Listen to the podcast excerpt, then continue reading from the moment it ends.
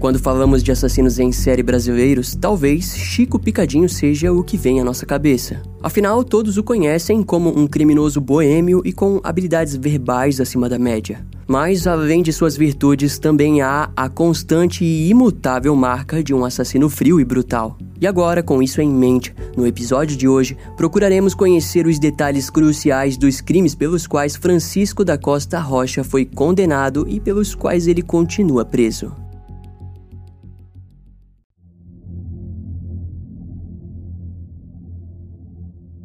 Na noite do dia 2 de agosto de 1966, um médico cirurgião da aeronáutica chamado Caio retornou para o seu apartamento na rua Aurora, em São Paulo, o qual dividia com o seu amigo Francisco Costa Rocha. Os homens dividiam o apartamento depois que o casamento de Caio começou a entrar em um período de crise, o fazendo de vez em quando dar uns pulos extraconjugais com outras mulheres no imóvel. Naquela segunda-feira, ambos haviam combinado de jantarem juntos. No entanto, quando Caio chegou no saguão do prédio, Francisco estava lá o esperando para contar algo. De início, Caio até mesmo questionou se o problema estava relacionado a mulheres ou dinheiro. Mas antes que o bom humor tomasse conta, Francisco relatou que havia um corpo dentro do apartamento. Em seguida, ele pediu para que Caio não subisse até o imóvel e lhe desse tempo para pensar no que fazer. Os dois combinaram que Francisco viajaria até o Rio de Janeiro, onde encontraria com sua mãe e contrataria um advogado. Porém, Caio logo pensou que estaria envolvido em tudo aquilo, principalmente pelo fato de que o apartamento era seu e sua esposa nem tinha noção de que ele existia. Assim, em casa, o homem acabou compartilhando os acontecimentos com a sua mulher. O casal então foi até a delegacia, onde o caso foi repassado para o delegado de homicídios, Dr. Antônio Strasburg de Moura. No apartamento, a equipe forense e o delegado Antônio se depararam com uma cena grotesca. Em frente à porta tinha um rastro de sangue que ia do centro do apartamento para dentro do banheiro. Lá, o corpo desmembrado de uma mulher foi encontrado na banheira. Ao lado havia um balde onde órgãos, vísceras e alguns músculos foram observados. Na borda da banheira havia uma gilete e em cima do corpo uma grande faca. No criado mudo havia uma tesoura, a qual foi deduzida que também havia sido usada no desmembramento. Alguns fragmentos de cacos de vidro no centro do apartamento apontavam para uma possível briga. A presença de sangue ainda no centro do apartamento deixava a cena ainda mais brutal, pois significava que o assassino havia começado a mutilar sua vítima ainda no tapete. Atitude essa bem presente em criminosos impulsivos e desorganizados. Em cada parte do apartamento havia algum objeto da vítima. Embaixo da cama foi localizado os seus brincos. Enquanto a cena do crime era analisada, Francisco acabou finalmente telefonando para Caio sem imaginar que o seu amigo havia o intrigado antes do planejado. A ligação fez com que o delegado conseguisse o seu endereço no Hotel Regente, no Rio de Janeiro. Então, Antônio foi pessoalmente prender Francisco em 5 de agosto de 1966. Francisco não demonstrou resistência e apenas se entregou. O homem foi levado para a terceira delegacia de São Paulo. Em pouco tempo, o seu rosto estava estampado em todas as capas de jornais do Brasil. Sob interrogatório, o criminoso não demonstrou uma motivação plausível para o crime. Embora provavelmente ele tenha picado o corpo da vítima devido ao pânico pós-crime. Em sua mente, cortá-la seria a única maneira de esconder o que havia feito. Além disso, segundo a criminóloga Ilana Casoy, nos registros feitos no dia da prisão do criminoso, a motivação teria ocorrido porque Francisco desejava expressar sua raiva que sentia pela própria vida. Inicialmente, as autoridades suspeitavam que Caio também estivesse envolvido, pois alegaram que haviam cortes feitos com uma precisão profissional, mas não havia provas suficientes que colaborassem para a teoria, como também a própria declaração de Francisco traria uma visão ainda mais ampla dos acontecimentos.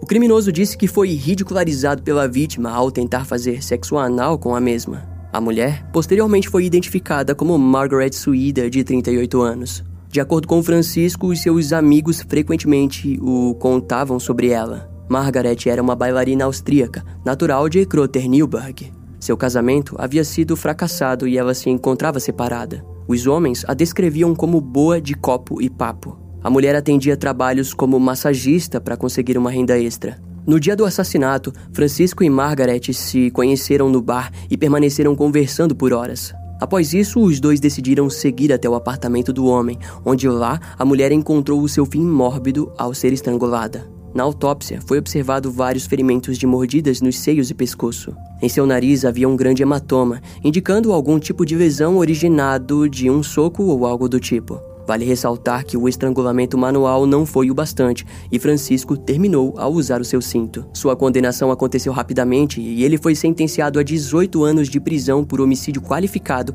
mais dois anos e seis meses de prisão por destruição de cadáver. Mais tarde, a pena foi reformulada para 14 anos, 4 meses e 24 dias. Francisco foi enviado para a penitenciária do estado, onde, no decorrer dos anos, fez supletivo do primeiro ao segundo ano. Por ter muito tempo livre, o criminoso acabou lendo vários livros e conseguiu um trabalho na diretoria da prisão.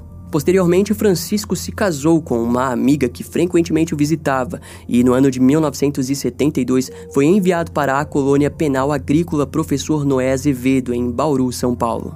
Em seu tempo preso, o criminoso foi diagnosticado com um transtorno de personalidade psicopática. Tal diagnóstico permaneceu até o ano de 1974, quando em junho o Instituto de Biotipologia Criminal estabeleceu que Francisco tinha uma personalidade com distúrbio de nível profundamente neurótico. Em seguida, sua liberdade se deu devido ao seu bom comportamento. A única exigência do governo foi de que, a cada 90 dias, Francisco retornasse para preencher a sua carteira de liberdade condicional. Aquele seria um novo recomeço para Francisco Costa Rocha. Bem, pelo menos era isso o que ele idealizava.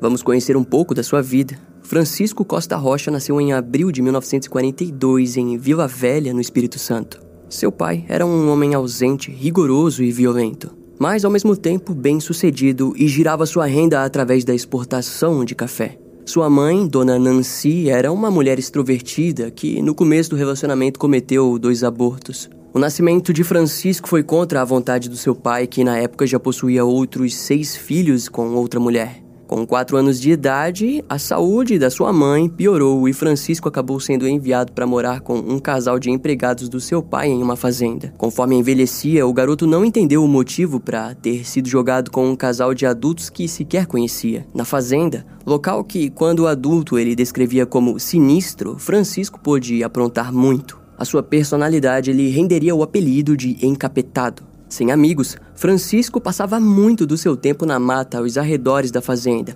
onde praticou vários dos seus experimentos. Lá, ele ouviu falar que gatos possuíam sete vidas, então decidiu testar os enforcando em árvores e afogando-os em vasos sanitários. O casal de adultos que cuidavam do garoto ficou perplexo com a personalidade doentia de Francisco. E em resultado a esse comportamento, ele acabava apanhando. Embora a personalidade de Francisco fosse assustadora, o garoto possuía medo do escuro e fazia xixi na cama, algo que duraria até os seis anos de idade. Eventualmente, em algum momento, a dona Nancy decidiu voltar para buscar o seu filho. Então, mãe e filho se mudaram para a cidade de Vitória, no Espírito Santo. Lá, sua mãe, que ele sequer conhecia, já que havia passado cerca de dois anos longe dela, passou a trazer homens para sua casa. Na escola católica em que foi posto, Francisco se apresentou como uma criança hostil e problemática. Ao reprovar na quarta série, ele foi transferido para outra escola. Na quinta série, Francisco começou a se declarar ateu, fato que o fez perder vários amigos e deixou o relacionamento com os adultos da escola católica ainda mais difícil. E posteriormente, ele acabou abandonando os estudos. Então, com o tempo livre, o garoto começou a viver nas ruas, onde praticava incêndios criminosos e sondava as suas dúvidas quanto à existência de coisas como assombrações, diabo e vampiros. Em sua adolescência, Francisco procurou por empregos, mas não conseguia permanecer em nenhum deles. Aos 15 anos, o seu sonho era se tornar marinheiro, e no mesmo período, ele e seus amigos de rua criaram o Clube Sem Tápua. Juntos, os garotos começaram a entrar em casamentos onde conseguiam beber álcool o quanto quisessem.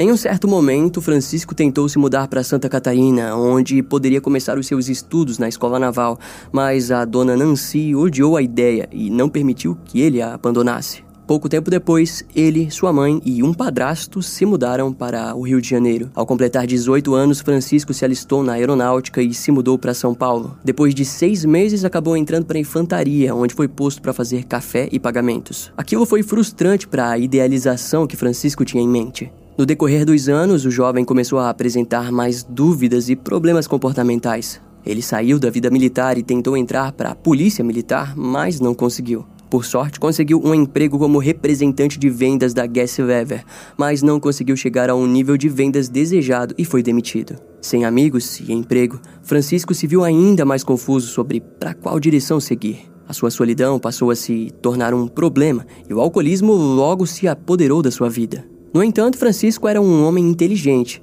e conseguiu um emprego de corretor de imóveis. E o salário foi o bastante para ele conseguir comprar um apartamento no centro da cidade. Diante a nova vida no centro de São Paulo, ele passou a gastar todo o dinheiro em prazeres momentâneos e em vícios. O sexo também se tornou presente em sua vida e ele percebeu que gostava de violência. Foram várias as mulheres que passaram pela vida do miserável e requintado Francisco, mas ele estava longe de desejar ser controlado ou limitado pois para Francisco, um relacionamento com uma mulher que ele pagava para satisfazê-lo era o bastante. Mais tarde, ele passou a dividir um apartamento no centro de São Paulo com um amigo e médico cirurgião, Caio. A vida da dupla aparentemente era divertida, assistiam filmes e passavam boas horas conversando num bar chamado Pilão. Em seguida, os dois iam para o Ponto Chique, um lugar considerado como boêmio. Como Caio era casado, ele não ficava muito no apartamento junto a Francisco, o que o garantia o apartamento todo para si para levar diversas mulheres.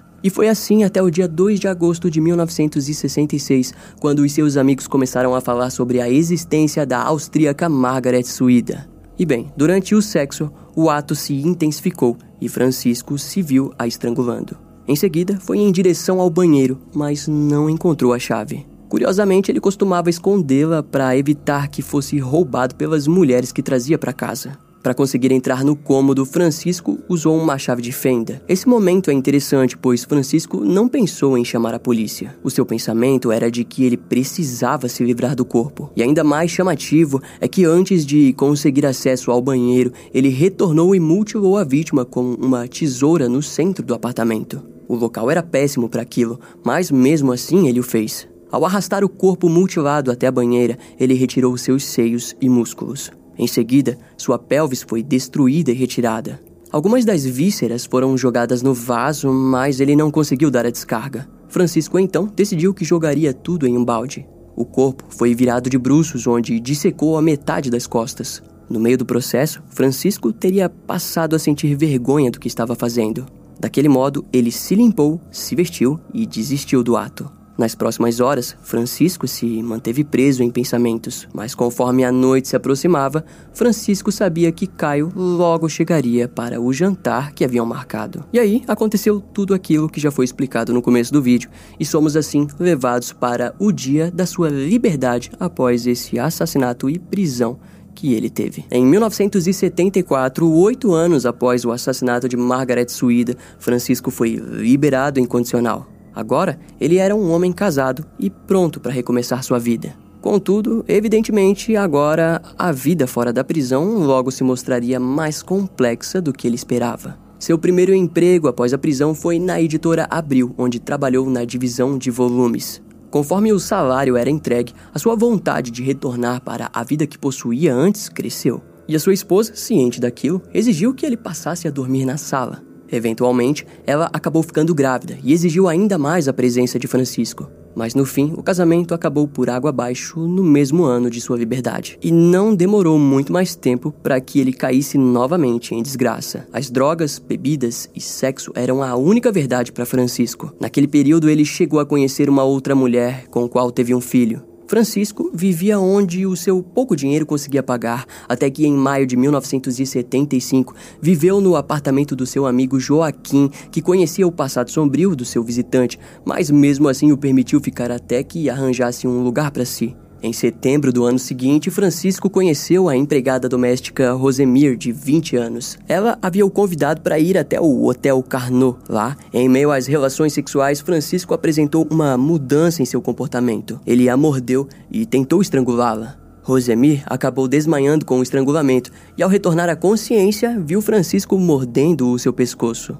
E por sorte, a mulher conseguiu se levantar e fugir até o pronto-socorro. Foi apenas nos exames médicos que Rosemir descobriu que havia sofrido uma lesão na parte do útero por conta de um objeto desconhecido. Dias depois, a mulher acusou Francisco de lesão corporal dolosa. Embora houvesse acabado de ser acusado, ele continuou a sair com mais mulheres num ritmo ainda mais anormal, e a cada relação, mais a sua necessidade de violência aumentava. Para isso, Francisco passou a procurar vítimas interessadas em relações sadomasoquistas, onde poderia praticar atos mais exagerados sem deixar questionamentos.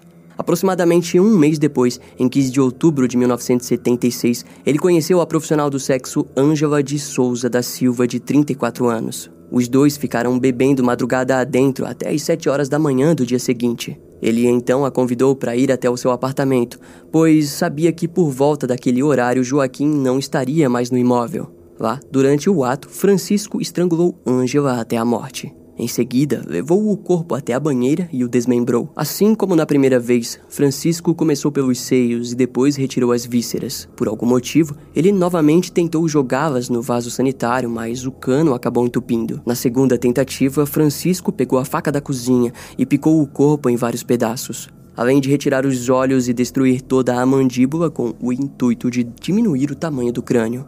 Ao todo, foram de 3 a 4 horas trabalhando em cima do corpo de sua vítima. Seu último ato foi pôr cada pedaço em sacos plásticos para depois botá-los em uma mala de viagem verde que também enrolou numa sacola xadrez. A mala foi posta na sacada do apartamento. Totalmente cansado, Francisco deitou no sofá e acabou adormecendo. Ele acordou por volta das três horas da tarde com Joaquim tocando a campainha do apartamento, mas acabou pegando novamente no sono. Em algum momento, o homem acabou desistindo e foi até a casa do seu sobrinho matar um pouco de tempo, imaginando que provavelmente Francisco havia dormido. Foi às seis horas da tarde que Francisco despertou e se viu desesperado para se livrar das evidências do crime. Ele deixou um bilhete e saiu na procura de um carro, mas não o encontrou. Sem um carro, seria impossível levar os restos até o rio Tietê, onde Francisco acreditava que seria o lugar perfeito para lançar o corpo de Ângela. Nesse meio tempo, Joaquim retornou ao apartamento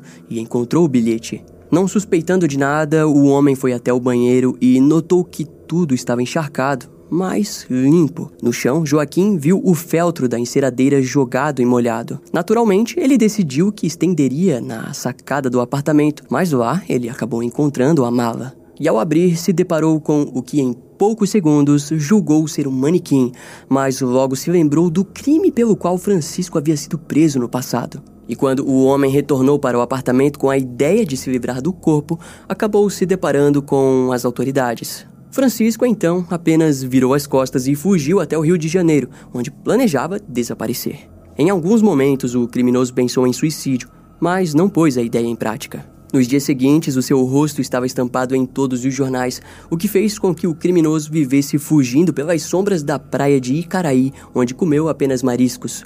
Em algum momento, o criminoso se encontrou com um amigo chamado Baianinho Charlatão, que prometeu ajudá-lo a fugir para fora do Brasil. No entanto, no dia 26 de outubro de 1976, ao buscar os documentos falsos, Francisco foi preso pelo detetive Amadeu Vicente. Naquela altura, todos já conheciam o criminoso como Chico Picadinho e sua prisão causou comoção pública. E em pouco tempo, ele já estava em São Paulo. Na terceira delegacia do estado, Francisco da Costa Rocha confessou cada detalhe do seu assassinato e esquartejamento.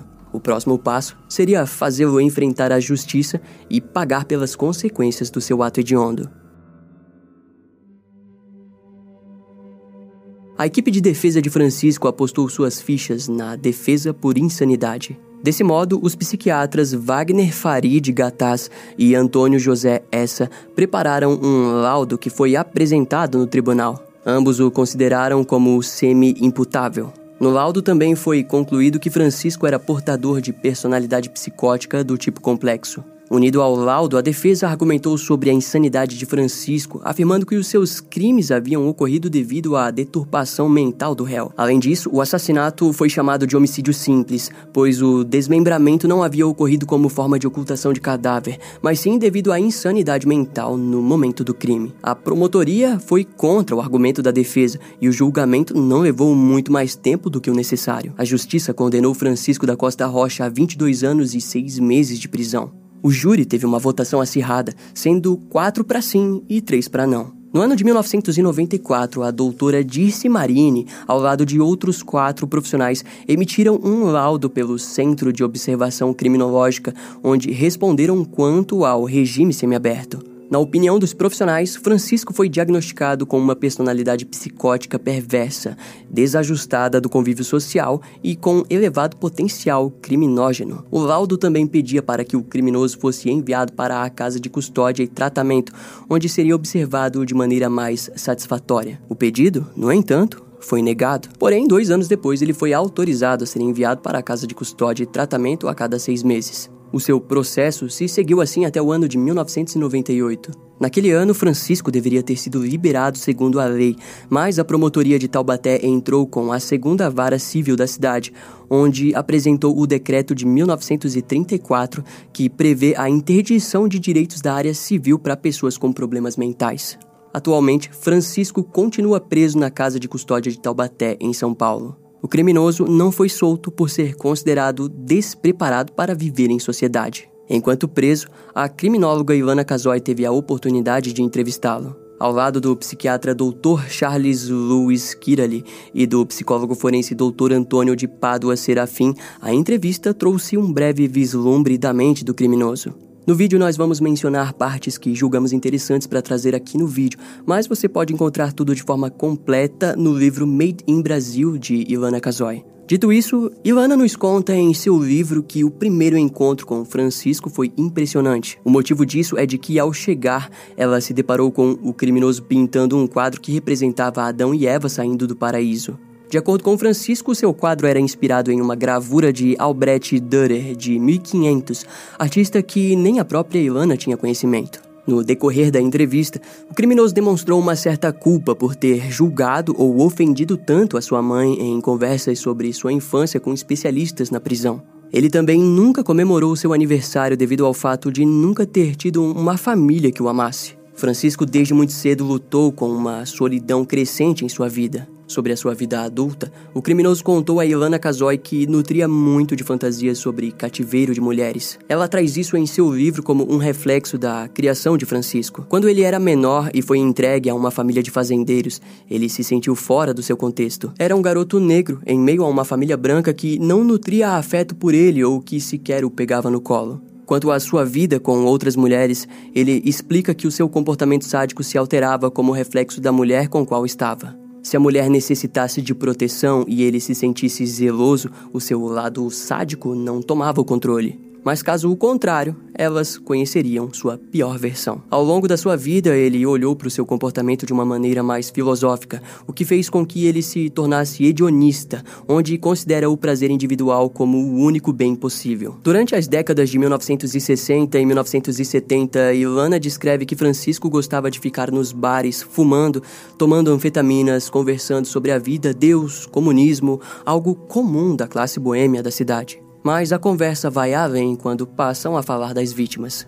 Assim como já trouxemos aqui no canal, criminosos desse patamar muitas vezes trazem em entrevistas que as vítimas costumam colaborar com o crime. E Francisco não é diferente. Ele disse que era como se as mulheres quisessem morrer e as culpa essencialmente por ter cometido os seus assassinatos. Atualmente, o Chico Picadinho está com os seus 80 anos e, segundo os laudos médicos, a casa de custódia é o melhor lugar no qual um homem como Francisco deve permanecer. Esse caso vai ficando por aqui. Eu espero que você tenha gostado. Não esquece de me seguir nas outras redes sociais. Meu Instagram é brian.m com dois M's, E M M E. E não deixe de conhecer o meu canal no YouTube com os episódios mais recentes que irão demorar um pouco mais para vir aqui pro podcast. Eu vou ficando por aqui, até a próxima e tchau.